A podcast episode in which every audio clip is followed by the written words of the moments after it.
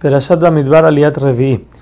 Una vez se hace la cuenta de todo el pueblo, habla la Torah, pasa a hacer la cuenta de los Koanim y luego de los Levim. Ahora, vemos algo interesante que cuando la Torah empieza a enumerar, dice que va a decir la descendencia de Moshe y Aarón. Pero al final solamente habla de los hijos de Aarón.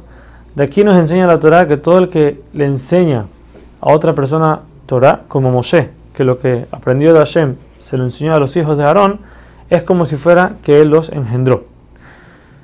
Por último, la Torah nos habla de el trabajo de los Levim en el Mishkan. Ellos tenían que servir a los Koanim cuidando lo que estos Koanim tenían que cuidar. Eso quiere decir que los Koanim tenían el trabajo de tener a la gente alejada de cualquier lugar donde ya no pueden pasar, cualquier persona que es Israel, donde no puede pasar adentro del Mishkan o no puede tocar los utensilios santos, ellos tienen que cuidarlo. Y los Levim tienen el trabajo de apoyarlos en eso. En verdad, esto es una labor que le tocaba a todo Israel, tener cuidado de no acercarse donde no se pueden acercar.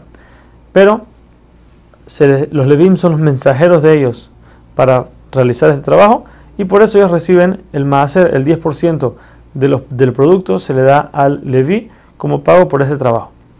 Ahora, ¿por qué fueron escogidos los Levim y no todo Israel? Porque los Levim no tuvieron parte en el becerro de oro, por eso se les escogió para esto. Asimismo, se le ordena a Aarón y a sus hijos ser minuciosos con todos los trabajos referentes a los korbanot, a, los, a las ofrendas.